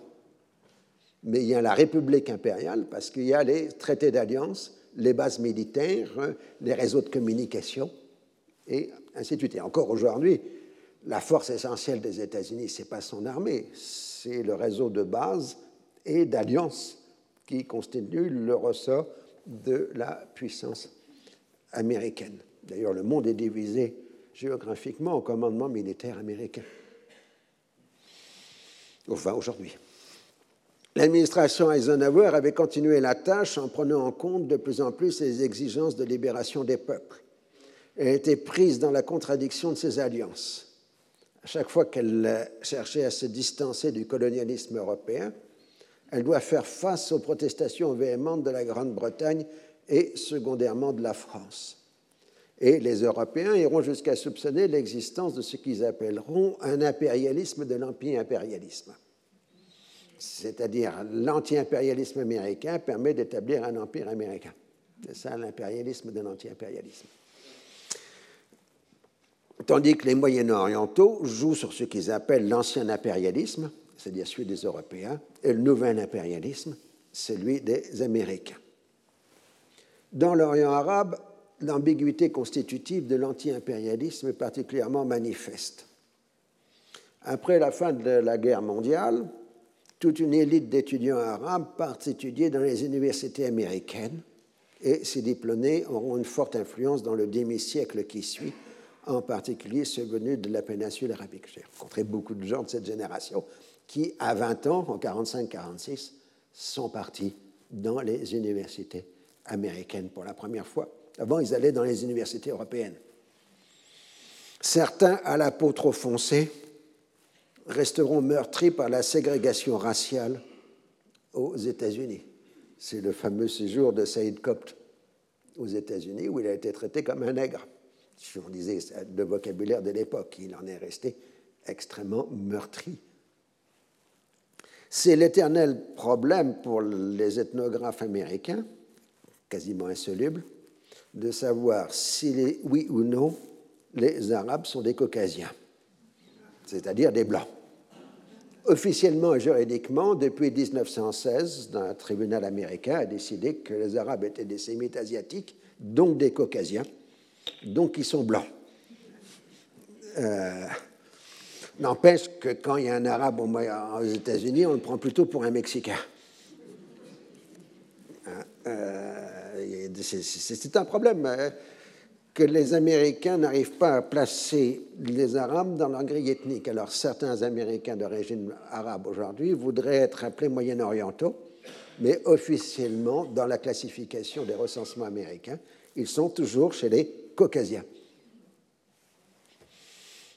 Les films américains ont un véritable impact populaire, diffusant une image bienveillante du mode de vie américain et avec le début de libéralisation des, migrations, l'immigration proche-orientale à destination de l'Amérique du Nord reprend. Je rappelle qu'il y a eu une très grande période d'immigration arabe aux États-Unis entre 1880 et 1914. C'est ce qu'on appelait les Syrians. Euh, et en Amérique latine, les Turcos. Et donc ça avait été arrêté après la, Première Guerre mondiale et l'immigration arabe reprend après euh, 1914. 45. Euh, L'image des États-Unis, représentée comme une société d'abondance, exerce une forte attraction sur les sociétés arabes. Du côté soviétique, l'anti-impérialisme avait été l'une des doctrines officielles. Mais il faut intégrer, si vous voulez, plusieurs phases dans l'histoire de l'Union soviétique. Et si on ne comprend pas ces phases, on ne comprend pas la politique étrangère de l'Union soviétique. Au départ, les premières années, c'était la révolution mondiale. Et l'anti-impérialisme était en quelque sorte l'arme de la révolution mondiale une fois qu'elle avait échoué en Europe. Et c'est en ce sens-là que l'anti-impérialisme avait conduit au soutien soviétique à la révolution chinoise. Je vous renvoie à Malraux, la condition humaine, euh, etc. Avec le problème subséquent que les spécialistes soviétiques étaient obligés de parler en anglais aux Chinois, puisque c'était la langue commune entre soviétiques et chinois dans cette période. Les fonds d'échec de l'international communiste en Chine à la fin des années 30 euh, est, net et euh, l'anti-impérialisme décline puisqu'à partir de ce moment-là, c'est le début de la grande époque stalinienne du socialisme dans un seul pays. Et à partir du moment où il y a la menace de, du nazisme, la nouvelle doctrine qui s'établit dans la seconde moitié des années 30, c'est l'antifascisme. Et l'antifascisme suppose une alliance avec les puissances occidentales, donc de mettre l'anti-impérialisme en retrait. Ce qui va. Alors, en 1939-40, c'est au nom de l'anti-impérialisme que Staline a justifié le pacte germano-soviétique, en disant que l'Union soviétique ne peut pas s'associer à la guerre impérialiste que mènent la France et la Grande-Bretagne contre l'Allemagne nazie. En revanche, à partir de 1941, c'est l'antifascisme qui est le ciment euh, de la Grande Alliance. En 1945, on l'a vu, Staline revient aux pratiques impériales du temps jadis, avec des demandes d'annexion et de zones d'influence. En 1945, ce qui est au centre de la vision soviétique, c'est encore l'antifascisme qui donc peut être considéré comme le deuxième moment révolutionnaire de l'histoire soviétique. Le premier moment, c'est la révolution mondiale. Le second moment, c'est l'antifascisme. Et va naître progressivement un troisième moment dans la politique soviétique qui va être l'anti-impérialisme et qui va correspondre à partir de Khrouchtchev à la dernière phase révolutionnaire de l'histoire soviétique. Et vous allez comprendre, parce que c'est un débat qu'il suffit de regarder nos réseaux sociaux, nos, nos revues, qu'on va avoir assez vite un débat très dur chez les intellectuels occidentaux entre les antifascistes et les anti-impérialistes. Du point de vue intellectuel, c'est le débat lors de Suez. Euh, et euh, donc, euh, à l'époque, la majorité des un bon paquet d'intellectuels occidentaux sont comme euh, Jean-Paul Sartre. Ils ont abandonné tout esprit critique, faisant du marxisme l'horizon indépensable de notre temps, selon l'expression de Sartre. J'ai trouvé un texte affolant de, Sartre au moment de, euh, de Suez donc je citerai l'année prochaine parce qu'on n'aura pas le temps cette année d'aller jusqu'à Suez, qui euh, reproche à, à Khrouchtchev d'avoir fait le, rapport du 20e congrès, parce que ça désarme les combattants de la Révolution. La dénonciation de Staline est un crime contre la Révolution, écrit Sartre en novembre 1956. Ah, donc, euh, c'est assez inquiétant, enfin rétrospectivement. À l'époque, ça passait très bien. Euh, au lendemain de la Seconde Guerre mondiale, l'Inde de Nehru a repris le flambeau du panasiatisme face à un Pakistan qui organise des congrès pan-islamiques. Donc la frontière passe entre les deux États successeurs euh, de l'Empire britannique. Mais l'essentiel va se jouer sur le plan diplomatique. Dans les premières années de l'ONU, les Occidentaux, par la simple addition des voix des États du continent américain, ceux de l'Europe de l'Ouest et du Commonwealth blanc, étaient assurés d'une très large majorité à l'Assemblée générale, ce qui explique le vote pour la création de l'État d'Israël. C'est la majorité blanche et chrétienne de l'ONU en l'automne 1947. Péniblement, le bloc de l'Est pouvait espérer un, un tiers de blocage en obtenant le soutien des pays non occidentaux et généralement non chrétiens. Assez rapidement, une conjonction de votes s'est opérée entre les délégations arabes et asiatiques sur des thèmes comme le refus de la ségrégation raciale. Dès 1946, l'Afrique du Sud est condamnée aux Nations Unies. Le désarmement, le neutralisme. Il s'y ajoute la question du développement avec l'exigence d'un équivalent du plan Marshall pour mettre fin aux disparités entre pays industrialisés et pays non industrialisés.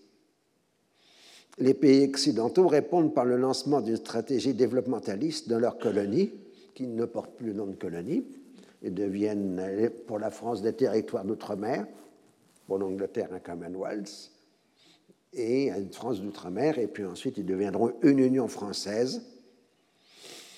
Mais ce sont des phases de transition avant de la disparition complète, ou à peu près complète, de l'empire colonial, puisqu'il nous reste, comme vous savez l'expression, pour les Français comme les Britanniques, quelques confettis euh, de l'Empire. Et puis il y avait du côté américain le fameux point 4 du discours d'investiture de Truman en janvier 1949. Assez tôt, une autre convergence s'est déroulée sur la question des territoires non autonomes, c'est-à-dire les pays encore colonisés, avec l'affirmation d'un droit de regard de l'organisation internationale. La dynamique permet de remporter quelques succès avec les indépendances de l'Indonésie et de la Libye, ainsi que l'échec grave de la question de Palestine.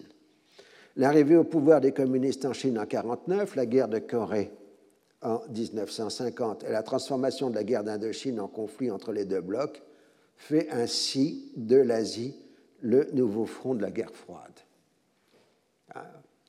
Rappelez ce point essentiel sur la guerre froide. Dès la fin des années 40, en Europe, c'est un conflit gelé. Il reste Berlin comme euh, zone, et encore en 60, 61, euh, le mur de Berlin va geler Berlin, mais le, le rideau de fer, les deux pactes militaires et l'arme nucléaire gèlent des positions en Europe. Et donc la guerre froide, à partir des années 50, sera une guerre dans le tiers-monde, enfin on va voir le mot apparaître, vraiment, vraiment à l'extérieur de l'Europe. Dans un sens, j'avais écrit qu'après 1945, la violence européenne s'est exportée sur le reste du monde.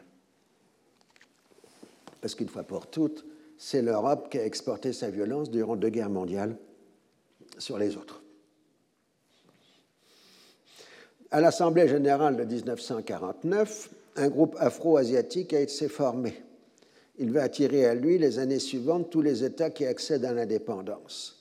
En même temps, le neutralisme progresse avec le soutien accordé à la Yougoslavie de Tito par l'Inde et l'Indonésie, démontrant qu'il s'agit bien d'une prise de distance envers les deux blocs. Il ne reste pas moins qu'au début des années 1950, l'Union soviétique de Staline apporte son plein soutien aux luttes de décolonisation. Il en résulte un débat qui dure jusqu'à aujourd'hui. Il ne peut y avoir d'ingérence dans les affaires intérieures d'un pays membre à l'exception des territoires non autonomes c'est-à-dire le domaine colonial, même s'il fait partie juridiquement de la métropole. Ainsi, pour les Afro-Asiatiques, euh, il n'y a pas d'ingérence dans les affaires françaises quand ils interviennent dans la question des départements français d'Algérie. voyez les données. Mais les pays nouvellement indépendants héritent de frontières mal fixées et d'irrédentisme fondé sur une histoire partiellement mythifiée.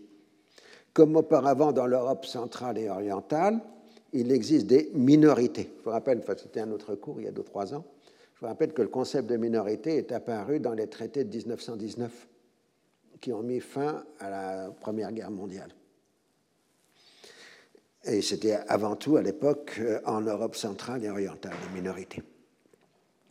Donc ces minorités qui elles-mêmes peuvent se percevoir comme des peuples soumis à une domination étrangère.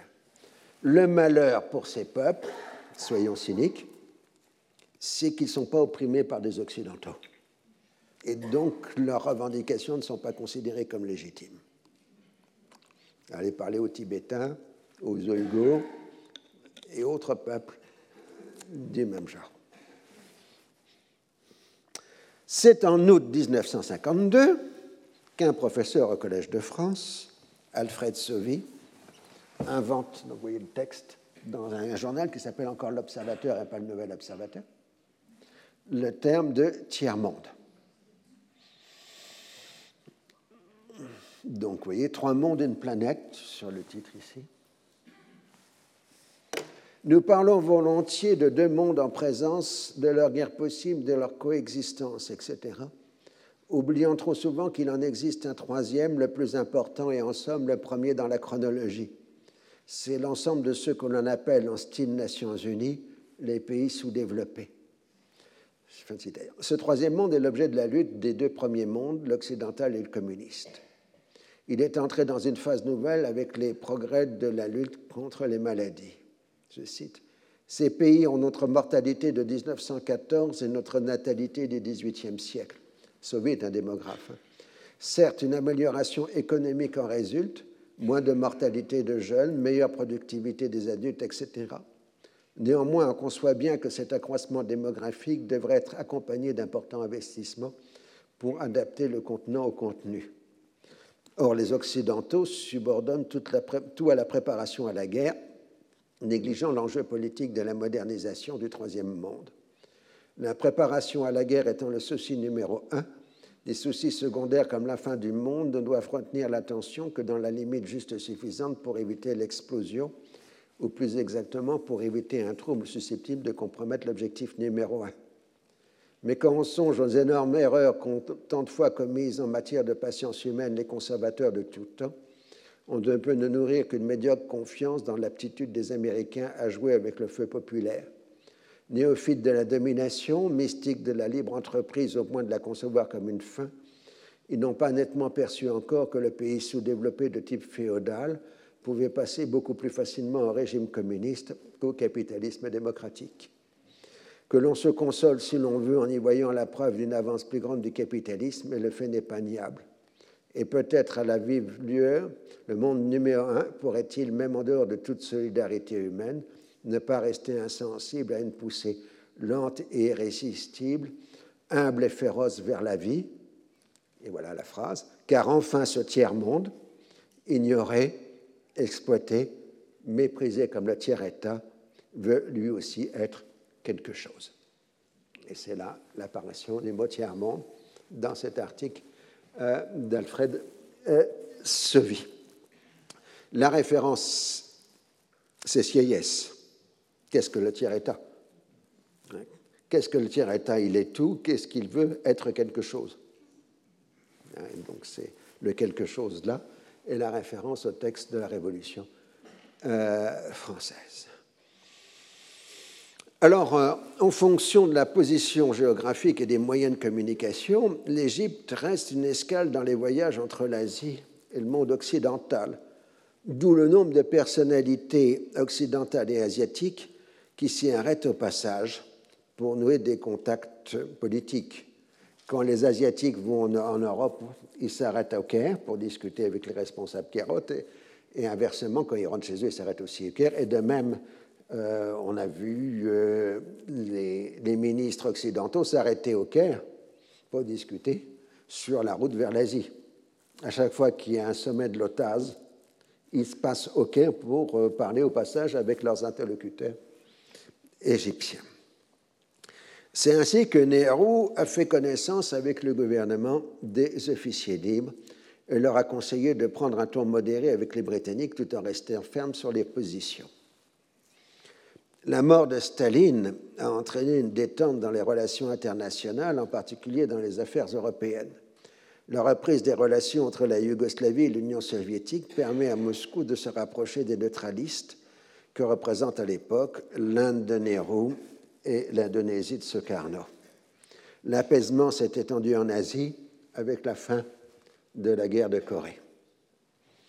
Dans les débats internationaux, les Afro-Asiatiques militent dès lors contre le racisme colonial d'Afrique du Sud, pour un équilibre des échanges entre produits manufacturés et matières premières, mais non sans contradiction, parce que leur but, c'est de s'industrialiser, et pour un soutien aux luttes de décolonisation d'Afrique du Nord en premier lieu. En jouant sur les différentes commissions de l'ONU, des droits de l'homme, des tutelles, des territoires non autonomes, ils réussissent à imposer le débat sur le droit des peuples à l'autodétermination. Les pays afro-asiatiques sont ainsi à la fois des acteurs et des enjeux. Dans le contexte de la fin de la guerre d'Indochine, les, États-Unis poussent à la création d'une version locale de l'OTAN, beaucoup, beaucoup, moins militairement intégrée.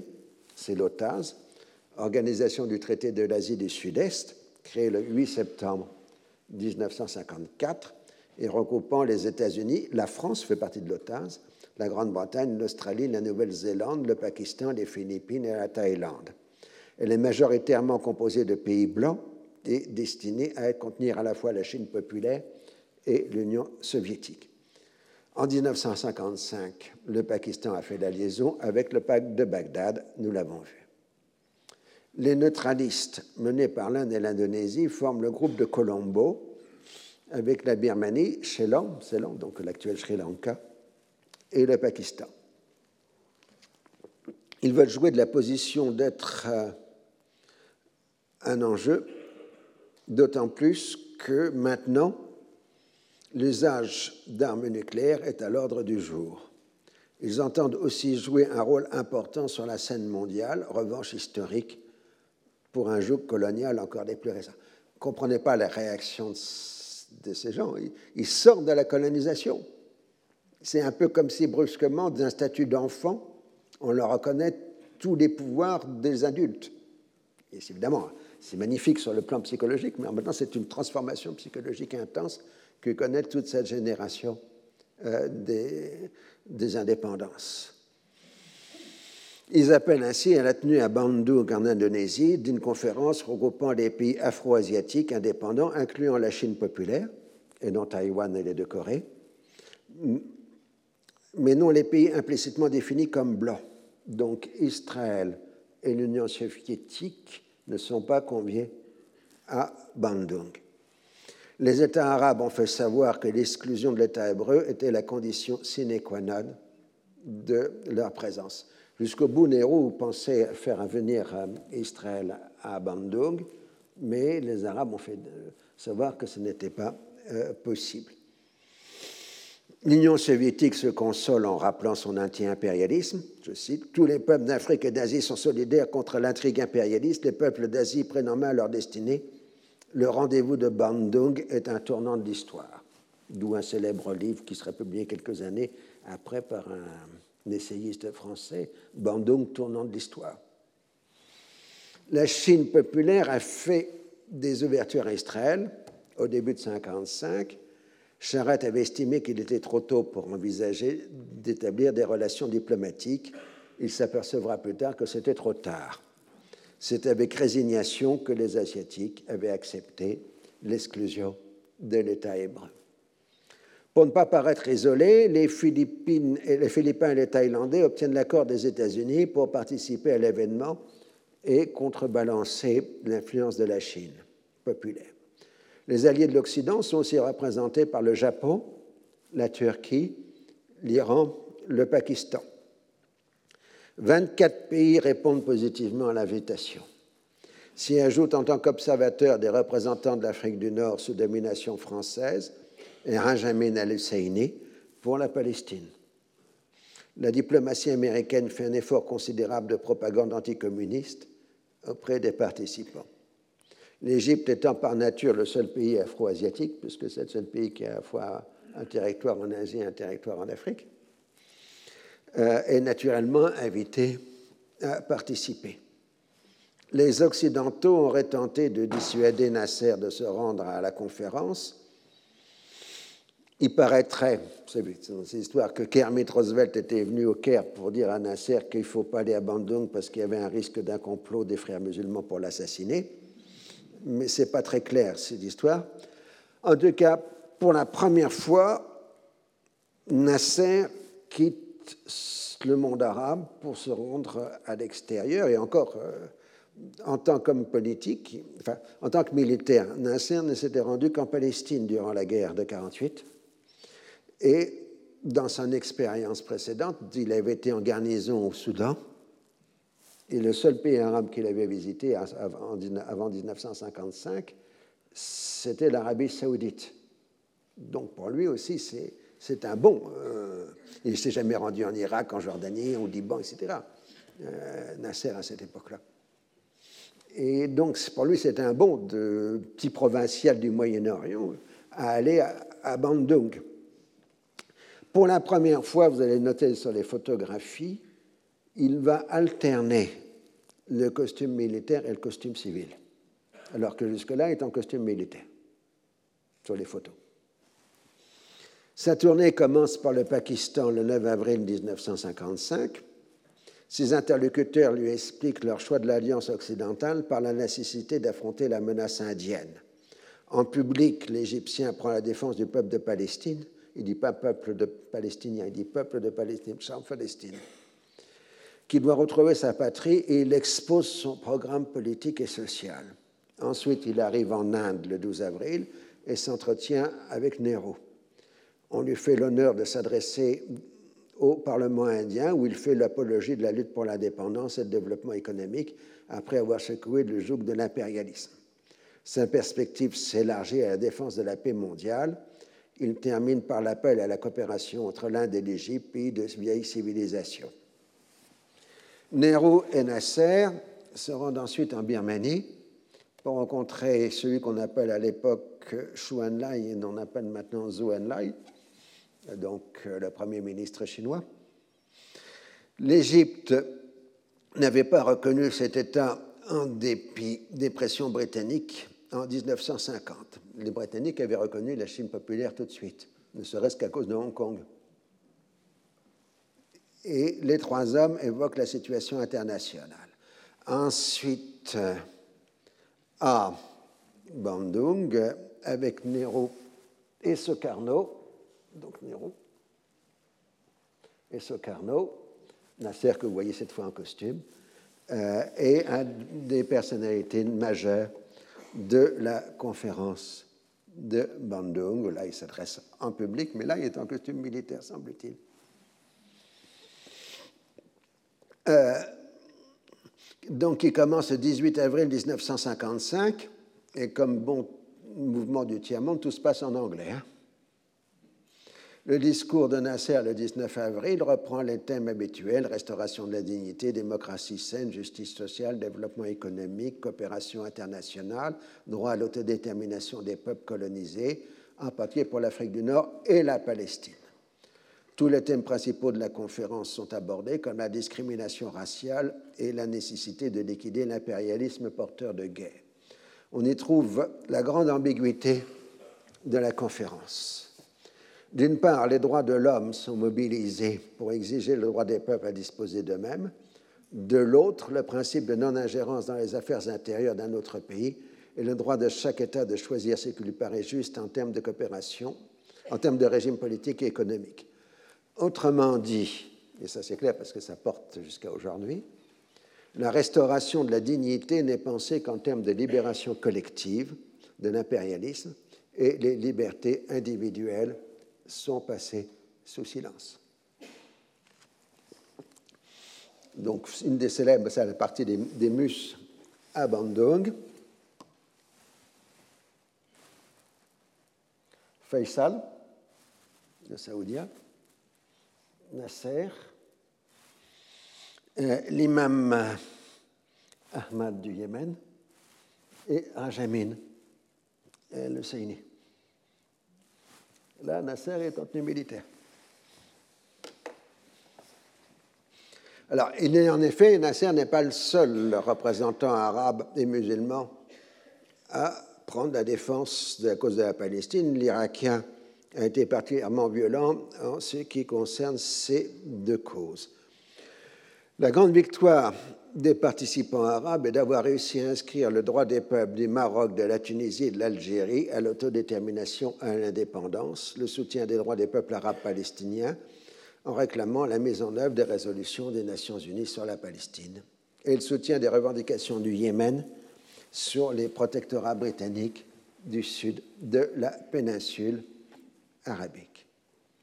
Les pro-occidentaux ont aussi cherché à obtenir la condamnation du colonialisme soviétique en pays musulmans, c'est-à-dire l'Asie centrale. Zhou Enlai a habilement pris la défense de l'Union soviétique en prenant un ton particulièrement irénique. En ce qui concerne Formos, c'est-à-dire Taïwan, il laisse entendre que son pays pourrait accepter une solution politique après avoir entamé un dialogue politique avec les États-Unis. Il faudra attendre le président Nixon. Mais l'idée est énoncée à Bandung, 20 ans avant. Le fait essentiel est qu'au nom du neutralisme, les participants à la conférence ont refusé de condamner la politique soviétique en Europe centrale et orientale, tout en se posant comme des adversaires d'un impérialisme qui ne peut être qu'occidental. Moscou a rapidement compris l'intérêt de cette situation et donnera son adhésion au neutralisme tel qu'il a été posé à Bandung. Les Afro-Asiatiques peuvent ainsi avoir une certaine influence diplomatique dans les arènes internationales, en particulier l'ONU, mais ils sont loin de constituer un troisième bloc homogène. Ils sont concurrents dans les flux commerciaux qui sont encore majoritairement organisés sur la base de l'échange entre produits manufacturés des pays industriels contre des matières premières. Et quand ils se lancent dans l'exportation des produits manufacturés, ils sont encore plus concurrents. Ils dépendent aussi des aides étrangères et jouent sur la rivalité entre l'Est et l'Ouest pour en obtenir. En revanche, ils sont plutôt réticents à recevoir des investissements internationaux qui leur rappellent le temps honni du colonialisme. Vous noterez que ceux qui gagneront la Manche à la fin du XXe siècle sont, bon, avant dehors de la Chine évidemment, sont ceux qui sont absents à Bandung, la Corée et Taïwan. Hein, les tigres asiatiques, ils ne sont pas vraiment présents à Bandung. Donc ils ne feront pas les erreurs des autres. Mais ça, c'est un autre problème. En tout cas, la conférence de Bandung a eu un retentissement immense, on s'entend. Elle marquait le tournant de l'histoire qu'était le mouvement d'émancipation en train de devenir irrésistible des peuples colonisés. L'unité émotionnelle est très forte. Si le terme tiers-monde n'est pas encore utilisé par les acteurs, la notion d'un troisième monde par rapport aux deux autres est bien là. Encore aujourd'hui, bien des publications, y compris académiques, célèbrent ce moment quasi millénariste. Mais il faut tenir compte que le souverainisme implicite des États participants portait avec lui la défense des dictatures, l'oppression des populations, en particulier des minorités, et une multitude d'irrédentismes porteurs de conflits. Cette ambiguïté qu'on a vue sur Nasser dans le monde arabe, un Bandung, vous l'avez pour l'ensemble du tiers-monde. Au retour de Bandung, Nasser donne une vocation mondiale à son pays qui travaillera à la libération du monde entier de la domination impérialiste. Mais les événements succèdent dans cette année 55, car c'est la conférence de Genève du 18 au 23 juillet 1955, donc c'est le retour de l'homme blanc et de l'homme tout corps, il n'y a pas de femme, hein, ne vous inquiétez pas. Euh, c'est la première réunion des quatre grands depuis de Potsdam. Donc, euh, Eden, Edgar Faure, Eisenhower, Bulganin, puisque Bulganin est le chef de l'État soviétique et pas Khrouchtchev. Donc, protocolairement, c'est lui qui est sur la photo. Et pas Khrouchtchev, même si tout le monde sait que c'est Khrouchtchev qui a le véritable pouvoir. Euh, c'est même la réunion des quatre grands pour la première fois, puisque les Français étaient absents à Potsdam euh, en 1945. Donc c'est le signe de ce que les Français appellent à l'époque la détente, et terme qui sera généralisé ensuite dans la langue internationale dans la décennie suivante. À l'époque, on parle surtout de l'esprit de Genève. Mais il faut être clair, à Genève, on a parlé essentiellement d'Allemagne et de désarmement. Pour euh, les successeurs de Staline, la conférence a montré que les Occidentaux les traitent maintenant sur un pied d'égalité et que l'équilibre des forces, en particulier dans le domaine nucléaire, permet de réorienter la politique soviétique en dehors de l'Europe. Alors donc maintenant, nous allons revenir pour les quelques dernières minutes euh, sur notre Proche-Orient, mais on fait un recadrage indispensable sur euh, les transformations de l'année 1955. Euh, Alors le plan de paix anglo-américain, comme d'habitude, loin d'apaiser les tensions, ne, ne fait que les attiser les Américains commencent à distiller des informations aux Égyptiens, mais ceux-ci ne veulent pas entendre parler de triangles qui se touchent, ils veulent ni même de corridors, ils veulent le Negev, pour les raisons que j'ai déjà indiquées. Du côté israélien, des indiscrétions de personnalité britannique ont donné les grands traits d'Alpha, mais de façon tronquée. Aussi modéré qu'il soit, Charette ne peut accepter une diminution de la part israélienne du Negev, l'éventualité d'un retour même partiel des réfugiés palestiniens constituerait un danger mortel pour le nouvel État. L'entente de plus en plus perceptible des Britanniques et des Américains l'inquiète considérablement. Au sein du gouvernement, il doit faire face au clan des bellicistes, Ben Gurion, Golda Meir, soutenu par le chef de l'armée Moshe Dayan, qui, pour mettre fin définitivement aux infiltrations, veulent une guerre avec l'Égypte qui permettrait de s'emparer de la bande de Gaza et d'une partie du Sinaï, avec explicitement l'expulsion des Égyptiens et implicitement celle des Palestiniens. Charette, avec prémonition, répond à Ben Gurion qu'occuper la bande de Gaza et expulser ses habitants ne réglerait rien puisque les expulsés continueraient leur lutte à partir de là où ils se trouveraient. Il préfère avoir un débat sur la question de s'emparer de ce territoire plutôt que s'en emparer et s'interroger ensuite sur la façon d'évacuer. C'est facile de s'emparer de la bande de Gaza, mais c'est difficile d'en sortir. Voilà en gros ce que dit Charette. Il tente de faire passer par l'intermédiaire de l'CIE le message à Nasser que son régime pourrait connaître des répercussions négatives s'il continuait à encourager les infiltrations et qu'il faudrait plutôt reprendre des contacts pour calmer la situation. Mais l'Égyptien veut faire payer l'humiliation de Gaza. Il donne l'ordre à l'armée égyptienne d'entraîner des commandos de Palestiniens pour faire des opérations de représailles. Ces commandos vont entrer dans l'histoire sous le nom de Fedayin palestiniens. Alors, un peu d'histoire, le terme Fedayin avait été utilisé au Moyen Âge, euh, en particulier chez les vieux de la montagne, les, les chiites radicaux, et puis il avait disparu de la langue politique, donc ceux qui se sacrifient. Et les premiers à réutiliser le terme Fedayin, ce sont les Arméniens dans les années 1890, euh, Fedaï chez les Arméniens étant l'équivalent des komitadji balkaniques, c'est-à-dire donc des terroristes euh, dans la langue politique, euh, ou des freedom fighters, des combattants de la liberté, si vous voulez, de l'autre côté. et ensuite, Fedaïn avait été utilisé par les Iraniens.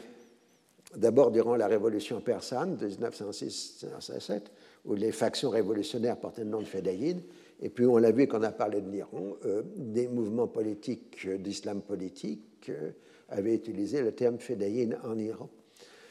En Égypte, il semble que fédaïn ait été utilisé pour la première fois lors des opérations contre la base britannique de Suez en 1951. Mais assez spécifiquement, après ce qu'on peut comprendre, fédaïn traduit tout simplement le mot occidental de commando. Je rappelle que le commando est un mot hollandais euh, utilisé durant la guerre des bourgs. Euh, au début, donc les commandos au départ étaient des opérations des bourgs contre les Britanniques euh, dans la guerre d'Afrique du Sud. Et à partir de la Première Guerre mondiale, les Britanniques avaient récupéré le terme commando pour leurs propres unités. Et à partir de ça, le mot commando s'est généralisé à l'ensemble des armées euh, occidentales. C'est toujours intéressant de voir les voyages des mots. Donc, euh, voilà, ce qui motive tout ceci bien les Israéliens que les Arabes est la crainte qu'alpha, ils ne connaissent pas le terme alpha, ils savent qu'il y a quelque chose, mais ils ne savent pas que ça s'appelle alpha, euh, dont on discerne mal les contours, mettrait toute la région sous contrôle anglo-américain par le financement, le contrôle des eaux, les pactes militaires, etc. Personne ne veut se voir imposer une solution politique. Du côté israélien, c'est le même sentiment. Se voir imposer un règlement politique défavorable risquerait même de remettre en cause l'État d'Israël. La rhétorique israélienne, qui correspond à un sentiment vécu, d'être perpétuellement menacé, se retourne contre ses auteurs. Ils attendent des puissances occidentales de l'armement et on leur répond que des garanties de sécurité seraient accordées seulement dans le cadre d'un règlement politique que les intéressés trouvent être dans leur défaveur. Autrement dit, les Occidentaux, enfin les Américains, les Britanniques, prennent les Israéliens au mot. Vous dites que vous êtes menacés. Bien, acceptez notre solution politique, au lieu de demander des armes et des garanties. Mais Israël ne peut accepter ni un changement, modification des lignes d'armistice, ni le retour des réfugiés, et encore moins le retour au plan de partage. Et donc, chez les Arabes, euh, c'est euh, le même sentiment. En fait, la question qui se pose dans le premier semestre 1955 est la suivante. Est-ce que l'on peut faire coexister des États arabes et Israël dans le même bloc politique occidental. Euh, comme ils sont en conflit l'un l'autre, bah, il y en a un qui va peut-être chercher du soutien dans l'autre bloc. Donc, mais ça va modifier la carte euh, politique. Et c'est pour ça qu'il faut maintenant regarder de côté de l'autre bloc c'est-à-dire l'Union soviétique après la mort de Staline. Eh bien, vous attendrez l'année prochaine. Ah.